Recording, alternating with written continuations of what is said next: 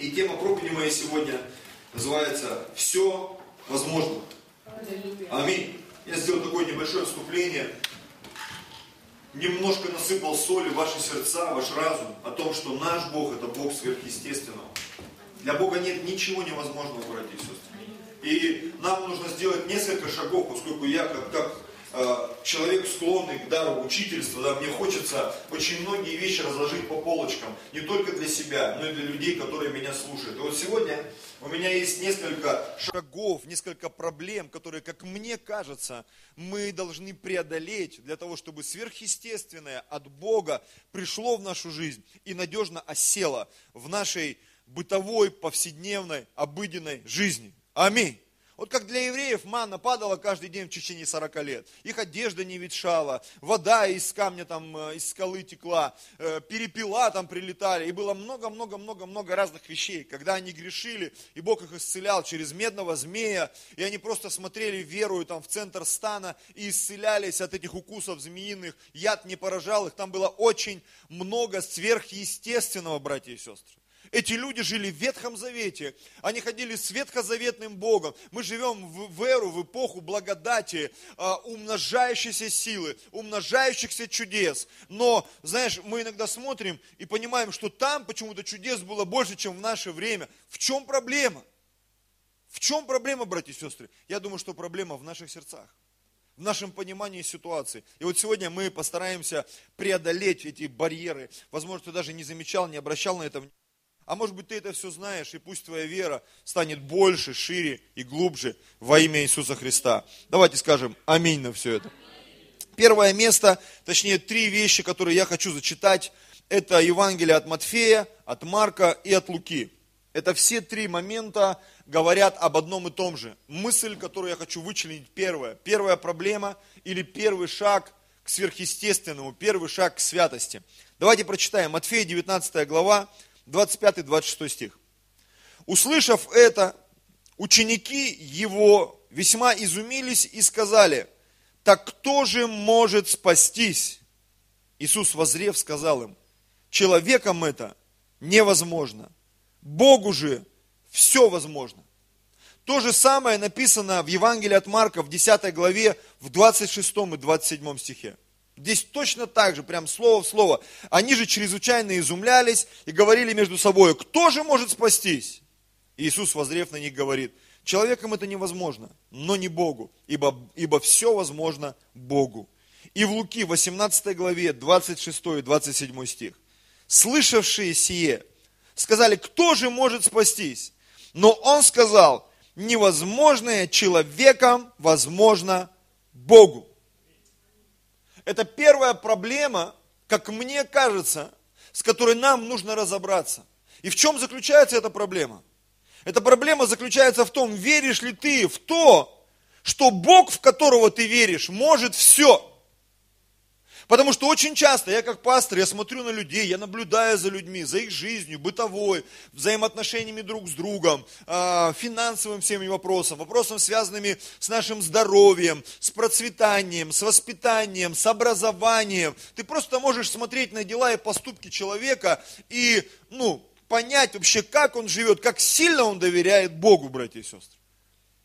И в большинстве случаев наступает момент, у кого-то раньше, у кого-то позже, когда твоя вера начинает испытываться.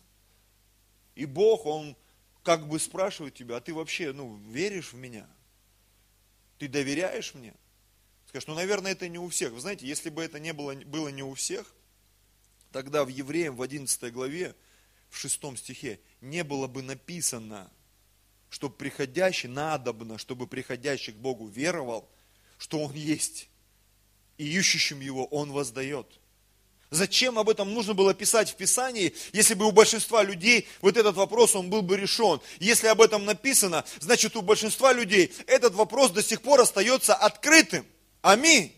И даже такие мужи Божьи, как Иоанн Креститель, который принял Иисуса и сказал, вот идет муж там Божий, у которого я недостоин завязать ремень обуви, он после меня, но он больше меня, и он даже был э, смущен, чтобы при, принять крещение у Иисуса, чтобы крестить его. Иисус ему сказал, давай сделаем. Так вот этот Иоанн Креститель, который царей повергал там в шок и говорил, покайтесь по рождении Хиднины, в один момент в его жизни пришли сомнения.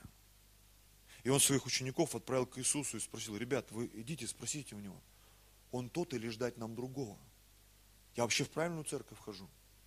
Я правильную Библию читаю? Я правильно молюсь? Знаете, этот мир, он порой диктует нам условия. И он говорит, не-не, это невозможно. Ну ладно, ты исцелился там от спида, от ВИЧа, там что-то там, женился с грехом попал, замуж вышел, повезло тебе, все, касса закрыта.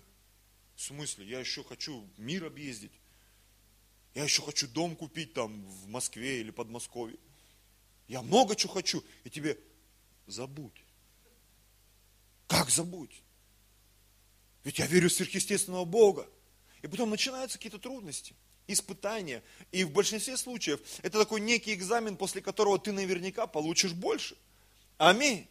Наверняка твоя зарплата изменится, твое здоровье изменится, твои откровения изменятся. Я заметил, что всякий раз, когда создается определенное давление, лично в моей жизни, судьбе или семье, если я продолжаю доверять Богу, в какой-то момент я вижу Его славу. Аминь. Что Бог не посрамляет. Я помню, когда я только-только стал пастором, и у нас начались проблемы с арендой зала, и приехал один человек Божий, пастор там с другого города, и он так легко и просто сказал, говорит, даже не парься. Он прям со сцены сказал, понимаете, Бог как давал залы, так и будет их давать, в любое время. Я помню, меня это слово, оно не просто пронзило, оно меня оглушило. Я думаю, как он легко об этом сказал, а я находился в какой-то вот коробочке, сидел, думал, вот нас выгонят, где мы найдем, как это все будет происходить. То есть наступает момент, когда Бог хочет, чтобы ты верил в то, что Ему все возможно. Да, у тебя в голове ничего не укладывается. С проблемами, которые в твоей семье, с твоим здоровьем, с людьми, с которыми ты общаешься, с бизнесом, со служением. Думаешь, да что такое? Почему я хожу по кругу? Почему одни квадраты? Почему одни тупики? Что за ерунда? Почему все так долго развивается? Поверь в Бога, которому все возможно. Аминь. Знаете, я сегодня прохожу какие-то определенные моменты, когда внутри меня кто-то просыпается, говорит, нужно проконтролировать, что там будет. Даже вот сегодня, вот ребята, как они поедут? Я говорю, да я не буду контролировать. Я вообще не хочу это делать. Это все под Божьим контролем. Сегодняшнее прославление, аппаратура, зал. А как люди найдут? Надо, я даже попытался что-то там тоже поучаствовать в переписке. Думаю, зачем я это делаю? У нас есть Лена администратор. Богу все возможно. Он поднимет верных людей, администраторов, помощников, лидеров домашних групп. Знаете, мы смотрим, думаем, у нас тут группы что-то разваливаются, растекаются. Ну где же эти 20 домашних групп? Мы вчера сели в гостях у одной семьи и начали писать. И вдруг выяснилось, что у нас аж целых 11 домашних групп. Я был так удивлен, и думал, мне казалось, что меньше намного. То у нас одно закрывается, другое открывается, там переезжают, по дороге кого-то потеряли. И все думаешь, и когда тебя спрашивают, сколько групп, и ты там верую, восемь, а сам думаешь, ну три бы хоть бы было. Ну, это, наверное, у всех пасторов маленьких церквей, да, пастор Павел? Большая, да? Слава Богу. Но если мы бы в моей квартире собирались, у меня была бы мега церковь. Все же зависит от наполнения, да? Где собираешься. Вот, и когда я посчитал, я думаю, ничего себе, это такое как бы человеческое самолюбие. Может быть, не надо, не надо было считать. Но это вопрос веры. Ты веришь, что Бог всемогущий? Ты веришь, что Бог способен тебе дать работу, которая реально не просто покроет твои нужды, а принесет тебе избыток. Аминь. Дать тебе жену, которая станет утешением для тебя и радостью. Дать тебе мужа, который станет защитой и опорой для тебя. Аминь. Дать тебе команду, помощников, детей, да все что угодно. Возможности. Первая проблема, которую мы должны решить в своей жизни, это наша вера в то, что Бог, в которого мы верим, он всемогущий. И ему все возможно. Представляешь, Иисус пришел в народ, который поклонялся Богу уже там почти тысячу лет. Почти тысячу лет они там поклонялись. Тысячелетняя вера. И когда Иисус пришел туда, ему пришлось их переучивать. Он говорит, я вам говорю о земном, вы не понимаете, буду говорить о небесном, вы вообще не врубитесь.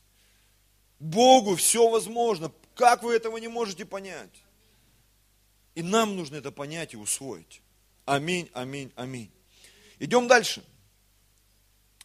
А, второй момент, под заголовок у меня такой, да, не нужда, но вера. А, Марка 9 глава, 23 стих.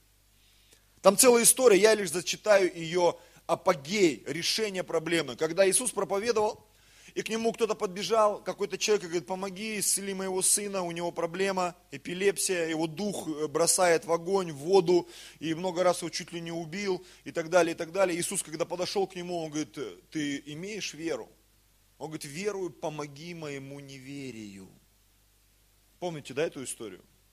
Вдруг выяснилось, что человек, он так сильно нуждается в решении каких-то вопросов, но у него нет веры. У него нет шестого стиха 11 главы евреям. Нету в жизни. Слово не стало плотью. Он двигается нуждой, как многие из нас, мы бьемся порой, Господь, мне так плохо, мой муж, да я бы его там пристрелила, жена, я не знаю, что бы с ней сделать, дети, вообще, как будто это не мои дети, вообще, странная церковь, в которую я попал, все плохо, начальник, у нас очень много поводов расстроиться, разочароваться, согласитесь. Всегда есть какая-то нужда. То нас не так крепко целуют, то не сильно любят, то э, мы что-то в, кого, в кого-то в чем-то подозреваем, сомневаемся. Мы так сильно нуждаемся во многих вопросах. И Бог говорит, проблема даже не в твоей нужде, проблема в твоей вере. Нужды есть у всех. У всех живых людей есть нужды. На самом деле. Даже просто то, что в нас вложено Богом. Есть, пить, спать, это вложено Богом даже. Это не просто через грех пришло в нашу жизнь. Я так хочу есть, это грех, все. Нет. Бог тебя сделал таким, чтобы ты хотел есть. Аллилуйя. И вот смотри, Иисус сказал этому мужчинке, Иисус сказал ему, если сколько-нибудь можешь веровать, вторая проблема или второе откровение, все возможно кому? Верующему. Номер один, ты должен верить, что Бог, которого ты веришь, Он, ему нет ничего невозможного. Он безграничный, безначальный. Он просто сверхъестественный Бог. Второй момент. Ты сам должен быть верующим. Иногда мы это теряем. Мы говорим, что я верующий. Но когда ты смотришь на дела и поступки людей, ты понимаешь, что он вообще не верующий. Наличие каких-то этих, а, а, этих, знаете, вот припоясываются там все где-то вот что-то это не показатель твоей веры. Даже порой наши дела и поступки это не показатель нашей веры. Вера это то, что там внутри, твое решение, с которым ты живешь, и это отражается и на твоих поступках, и на твоих словах, и на твоих решениях. Как Павел писал апостол, я веровал, потому и говорил. Очень часто мы что-то говорим или молимся, не имея веры, как этот мужчина – Господи, двинься, халилюя, а сам стоишь и трясешься. А вдруг не получится? Вот позорище-то будет. И Бог говорит, подожди, я не могу двинуться, ты просто не веришь. Ты просто не веришь. Я готов сделать, но тебе нужно поверить. Потому что вера это канал, это ключ для Господа в нашу жизнь. И мы порой больше готовы верить в колдовство, в проклинание, там, в то, что нас там что-то зарядят с телевизора или еще что-то. Но почему-то мы отказываемся верить в то, о чем говорит Бог в своем слове. И это реально для многих, и верующих в том числе, это большая проблема. Отсутствие веры, отсутствие этого настоящего, реального статуса верующего, потому что духовный мир – он, знаете, вот мы иногда смотрим на человека, и ты не знаешь, какой он, верующий, неверующий. Духовный мир, он тебя сканирует мгновенно. Давайте вспомним эту историю про семь сыновей священника Скевы. И там был мужичок одержимый, а внутри него там был представитель духовного мира. И когда он посмотрел на них, и они там целую схему придумали, схему изгнания бесов именем Иисуса, которого Павел проповедует. Что-то там какое-то было. И он так выглянул в окошко, ну, в смысле, через глаза этого человека, говорит, Иисуса знаю. Такое сканирование. У них веры-то нету вообще. Это отступники, это семь сыновей первосвященника Скевы, ДВР. И вот они решили там проявить себя. У нас папа первосвященник, поэтому сейчас все будут разлетаться. И он посмотрел, ну да, вроде дети, только они неверующие. Вообще, в принципе, я новое поколение. Слушай, он даже на новое отопление не тянет. Он вообще ни на что не новое не тянет. Он старая ветошь. И дьявол начинает действовать. И мы, что происходит, что происходит? Я так верю, я так молился.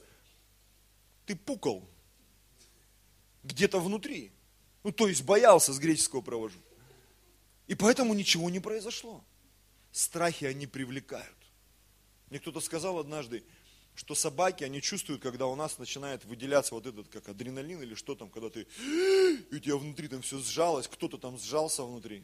Когда собачка тебя укусила в детстве, ты потом на всех собак реагируешь. И у меня была такая проблема в детстве. Меня укусила собака, и когда я видел собаку, она ко мне подбегала, кто-то внутри меня там, вот так вот. И так собака, когда меня смотрела, думаю, мне кажется, она видит не вот эту мою позу, а то, что там внутри, вот это вот. И вот духовный мир, он это видит. Снаружи ты Брюсли там, да? А внутри ты там в окопе сидишь, замотан и не знаешь, чьи погоны одеть, как в том фильме. Итак, проблема номер два. Мы должны быть верующими, братья и сестры. Бог не двигается нуждой. Он не реагирует, Он знает все наши нужды прежде нашего прошения, но Ему нужна вера, проявление веры, твоей веры, внутренней и внешней. Вера – это осуществление ожидаемого, она проявляется в действии. И также вера – это уверенность в невидимом. Это две составляющие, они неделимы, братья и сестры. Они должны быть вместе. Ты должен действовать, и ты должен внутри быть уверен в том, что Бог всемогущий, что Он готов действовать, двигаться через тебя. Поэтому ты написано, пребывай всегда в Слове, пребывай всегда в молитве. Почему? Будешь смотреть на мир, разочаруешься, там много страха, много сомнений, много разочарований. Почему нужно смотреть на Иисуса? Потому что глядя на Иисуса, наша вера внутри, она укрепляется, она концентрируется. Римлянам 10.17, ибо от слышания Слова Божьего что приходит? Вера. Вера от слышания Слова Божьего.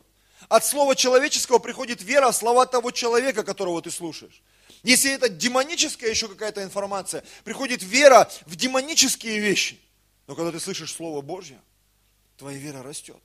И она позволяет тебе быть верующим. Поэтому можно подвести итог второй проблеме. Будь в форме. Быть верующим – это быть в духовной форме. Аминь. Знаешь, медали могут висеть на стене, но если ты давно не занимаешься, у тебя уже живот там и все на свете, ты уже не спортсмен, ты бывший спортсмен. Бывший спортсмен. Да, награды, но они какие-то давние, давние. И в духовном мире ты должен иметь эту форму. Как описал апостол Павел, что если внешнему человеку он тлеет, внутренний со дня на день обновляется.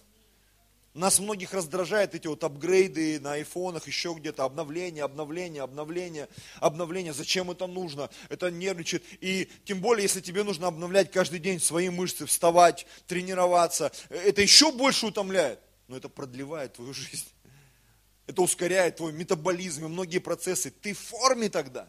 Если ты молишься, ты в форме. Если ты постишься, ты в форме. Если ты проповедуешь, ты в форме. Если ты э, жертвуешь чем-то, да, ты в форме. Ты всегда готов жертвовать, ты всегда готов принять, ты всегда готов отпустить. Ты верующий. И это радует. Аллилуйя. Аминь. Следующий. Третья проблема или следующий шаг. Это Матфея 17 глава, 20 стих. Иисус же сказал им. Здесь предыстория, давайте я расскажу, чтобы не скакать. Когда Иисус спустился с горы, к нему подошли люди, подбежали и сказали, вот там привели одержимого, они не смогли изгнать беса. Говорит, мы пытались, ничего не произошло. Иисус выгнал этого беса, исцелил, освободил. И потом ученики спросили, а почему это не сработало? Почему мы пытались включить вот это вот сверхъестественное присутствие, изгнать беса, принести чудо, исцеление. Иисус же сказал им, по неверию вашему. Он четко определил. Ибо истинно говорю вам, если будете иметь веру с горчичное зерно, и скажете горе сей, перейди отсюда и туда, и она перейдет – и, ничего, э, и она перейдет, и ничего не будет невозможного для вас. Если в первое, то, что мы говорили, да, все возможно, я у себя выделил прям таким толстым, да, все возможно кому? Богу. Потом вторая, вторая мысль, да, была, что все возможно кому? Верующему. А теперь смотрите, здесь Если будете иметь веру с горчичное зерно и скажете горе сей, перейди отсюда и туда, и она перейдет, ничего не будет невозможного для вас. Проблема номер три. Бог, Он хочет, чтобы мы внутри себя имели не просто концентрированную веру, но чтобы мы понимали, что отсутствие веры в то, что Бог может действовать через тебя, может остановить то, что чудо не произойдет. Знаешь, когда ты, я вроде бы верующий, я верю во всемогущего Бога, но вот я не уверен, а будет ли Он действовать через меня. Знаешь, как бы, ну, сейчас вот пастор придет помолиться, сейчас кто у нас там, СОЗа там что-то сделают, а, ну, надо кого-то позвать, чтобы он попроповедовал. Я помню, у меня была домашняя группа в Зеленогорске, такие тетушки, тетушки такие, женщины, я их любил, они такие, не пропускали ни служений, верные в молитве, в десятине, в постах. Ну, не проповедуют и все. И однажды я пришел такой, я не помню, был я пастором или нет, но лидером домашки был точно. Я говорю, так, я вам дал задание, почему вы никому не проповедуете? Сегодня я вам устрою. И я собрал этих там 6-7 женщин. Халилюя. Я тогда был вообще юным, там, мне 30 лет не было, еще, наверное, младше. Я говорю, сейчас пойдем проповедовать. И вот мы вышли на улицу. Знаешь, я такой, как, не знаю даже, как это правильно сказать. Петушок в окружении курочек такой. Ну, пусть меня все правильно поймут. Просто как это выглядит. Молодой парень, и вокруг него такие женщины бальзаковского возраста. Как это выглядит со стороны, я не представляю. И вот мы пошли. Я говорю, так, идем, вот видите, давайте подходим, все. Иисус любит вас. Я там кого-то попроповедовал, мы помолились молитвой покаяния, они, я говорю, вот, смотрите, все просто, вы женщины, с вами все готовы будут молиться. Мы пошли в следующий двор, то же самое произошло, там какие-то люди сидели с детьми, женщины, девушки, они покаялись. Пошли в следующий двор, говорю, так, теперь усложняем ситуацию. Вы идете, вот видите, бабушка сидит, ей лет на вид 90, но она точно вам ничего не сделаете. Идите ей что-нибудь расскажите. Мы пойдем вот туда, там, к теннисному столу. И мы, короче, подошли, проповедуем, и вдруг, смотрю, бежит тетушка одна, пастор, или там как-то Евгений, нужно туда. Я говорю, а что случилось? Она покаяться хочет. Я говорю, так помолитесь с ней. Ага, а как это? Я говорю, очень просто. Просто идите и помолитесь. Вы разве не верите, что Бог будет действовать через вас? Через ваше э, рукоположение, через вашу молитву. Бог будет действовать через ваши финансы, через то, что вы будете проповедовать, возможно, даже сильнее и мощнее, чем через пастора или какого-то там помазанного служителя. Это проблема многих людей. Я ведь не просто сейчас с потолка что-то беру. Это проблема очень многих. Люди, многие, они не делают чего-то, потому что они боятся, ну как Бог может через меня действовать? Бог хочет через тебя действовать. Просто поверь в это и прими, что Бог именно через тебя делать хочет что-то сверхъестественное – это касается всего, и финансов, и чудес, и исцелений, и откровений. Ну что там я, ну кому я, что я там смогу на домашней группе делать? Ты даже не представляешь, что Бог приготовил для твоей домашней группы. Там же люди сидят в Москве, себе место найти не могут, куда бы пойти. И они не знают, куда пойти, потому что ты до сих пор домашку не открыл. Они уже там ходят вокруг твоего дома и не могут понять, почему они вокруг этого дома, почему вокруг этого подъезда ходят. Потому что ты в нем живешь. Аллилуйя. Аминь. Это так. Я вот читал книгу сейчас «Культура почитания». И когда они начали эту тему запускать, сокровища, и говорит, мы в рейдинге это так раскрутили там, в Вифиле, что, говорит, молва пошла среди неверующих людей. И говорит, когда какого-то мужчину остановили в магазине и говорят, вы сокровища, он говорит, вы знаете, я уже несколько месяцев хожу и переживаю, и я прямо у Бога спросил, Бог, ну пусть меня найдут. Прикинь, среди неверующих это уже пошла молва, что церковь ищет какие-то сокровища. Если тебя найдут, тебе что-то от Бога такое скажут, что просто там на разрыв идет, в благословение, процветание. И этот мужик, он обалдел, когда его просто в магазине остановили.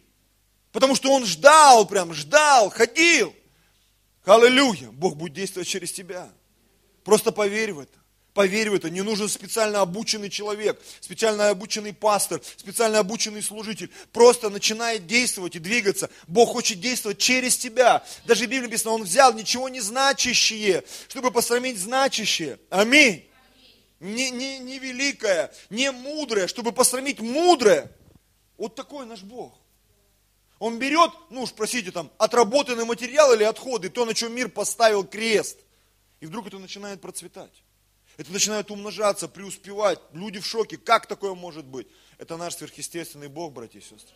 Это наш сверхъестественный Бог, который хочет действовать и двигаться. Аминь. Проблема решается, когда ты начинаешь верить в то, что Бог будет действовать через тебя. Скажи аминь на это. Еще одно место. Иоанна 14 глава, 12 стих.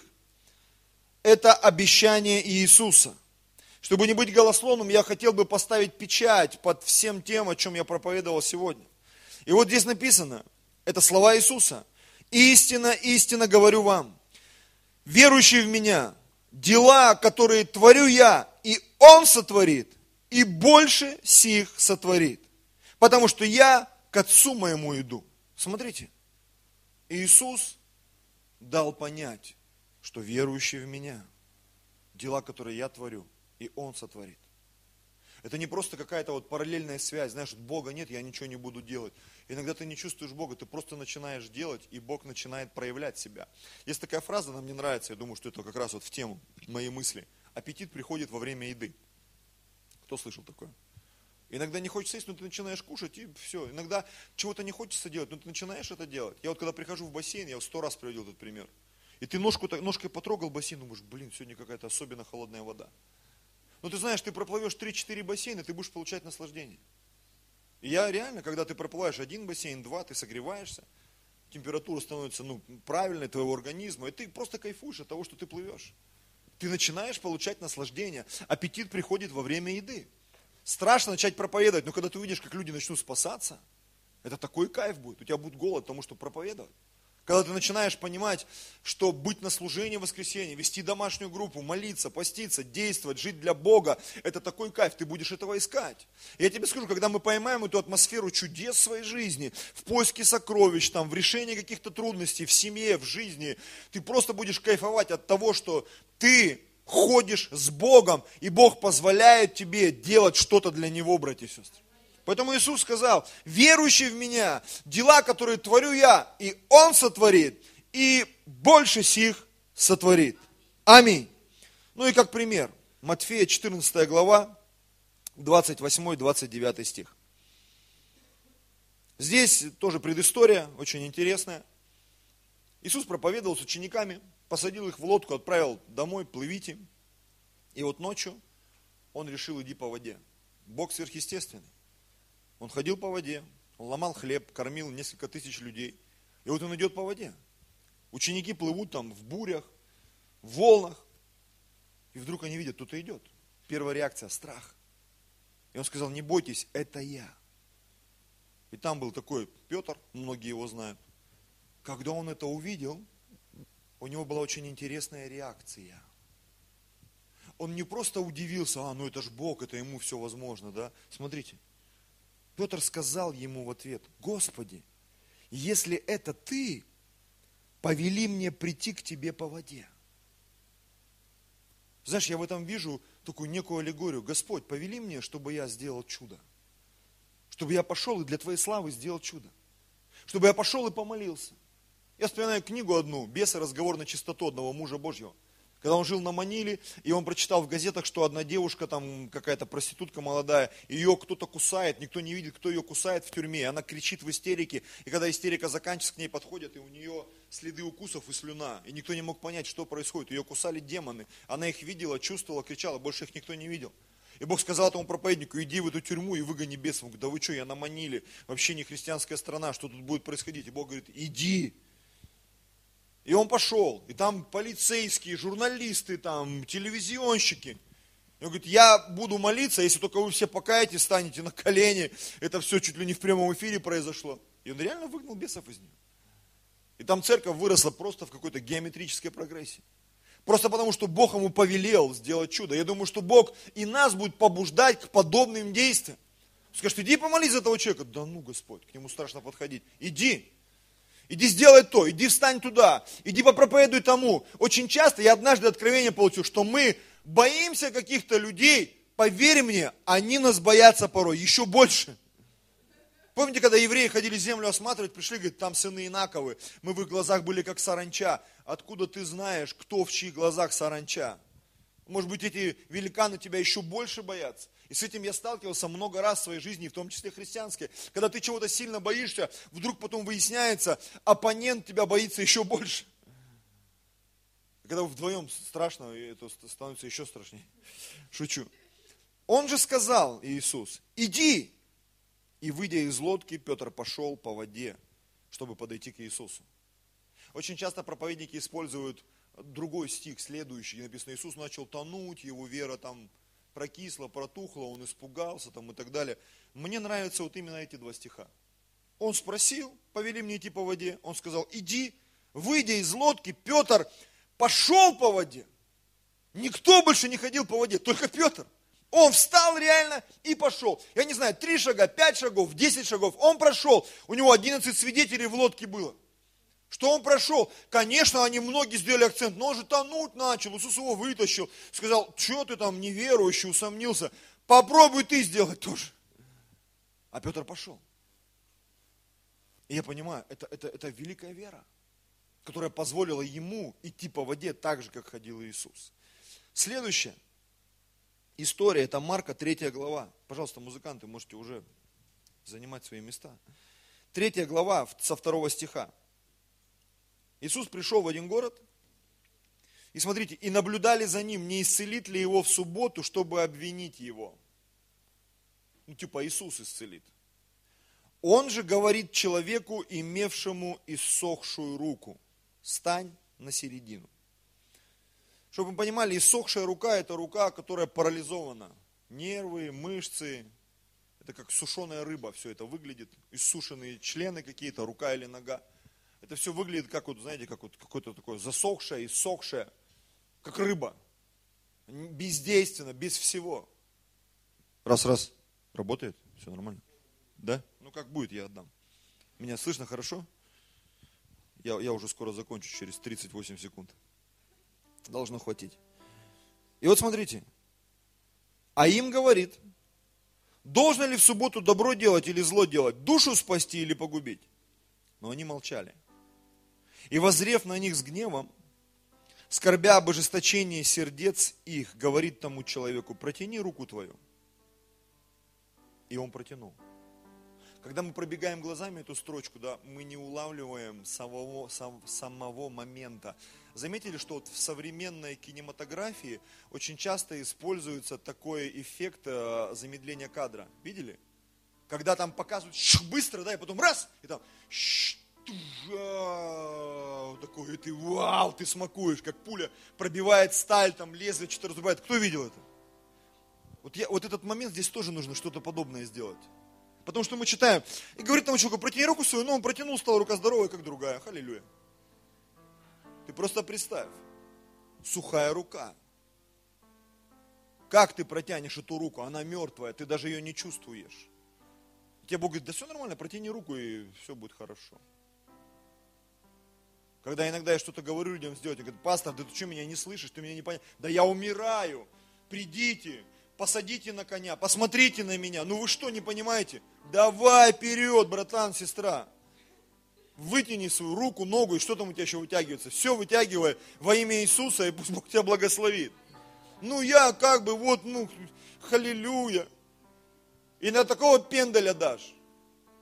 И тут недавно мне кто-то ролик скинул парень на девушке прикололся, там какой-то банан, и она откусила, а он резину, он натянул ей пищ в лицо. Она, видимо, бананы любит. И вот Господь нам иногда что-нибудь как натянет, скажет, ну-ка вперед, как дунет твои паруса. Я не хочу, я не могу, ну как? Слушай, тебе исцеление надо? Да, ныряй. Помните Неймана?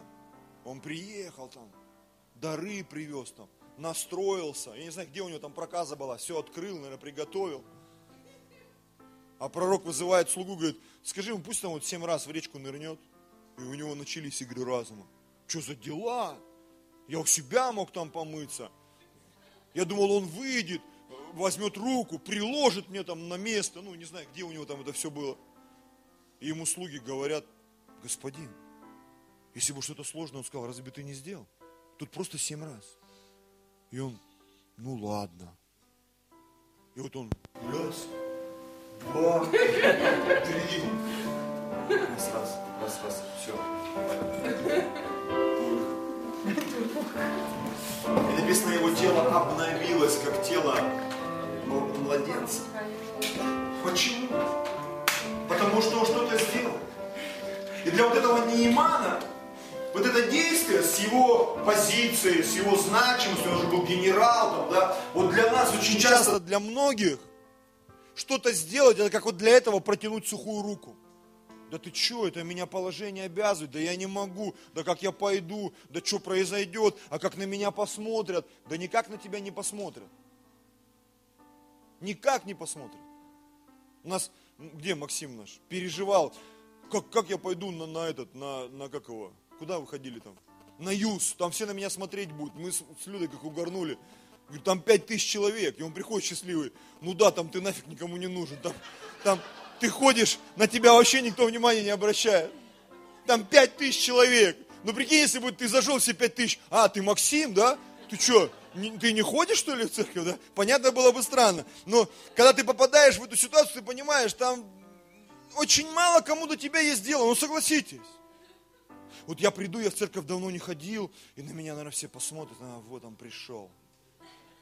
Отступник. Я уже чувствую этот взгляд. Да все будут рады, что ты пришел.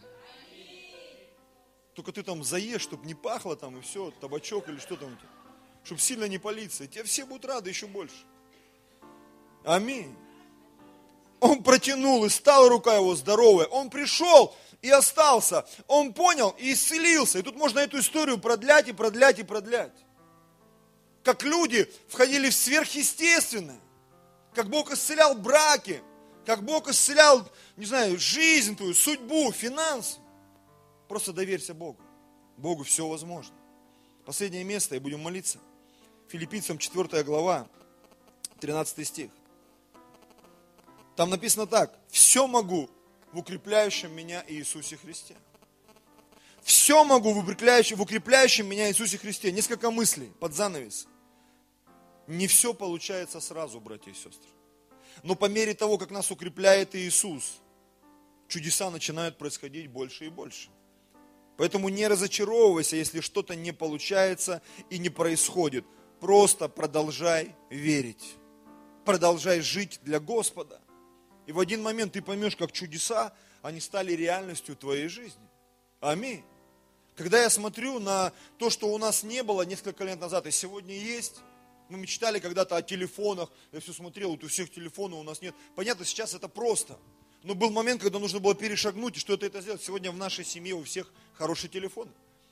Я все время думал про автомобиль. Ну как же, где же? Сегодня мы ездим на автомобиле, мы с Людмилой ездим на посещение. Вчера мы две семьи посетили. В одном конце, в другом там, туда-сюда сгоняли, не на метро. И ты понимаешь, что ты начинаешь доверять, Бог начинает тебе давать. Аминь. Мой iPad уже работал через раз. Бог меня благословил новым инструментом для служения. Я наслаждаюсь этим гаджетом. И я понимаю, что очень много, то, что Бог приготовил, мозги не позволяют это принять. Ситуация, здоровье, а Бог говорит, слушай, просто поверь, я тебе дам. Причем не просто, он, он говорит, проси у меня народы. Народы, что ты там просишь, молока, кефира там, это ерунда вообще. Господь, молюсь за кефир, а больше хотя бы однопроцентный. Я говорю, какой кефир, ты что? Брат, сестра, проси народы. Аллилуйя. Проси народы. Давайте склоним голову.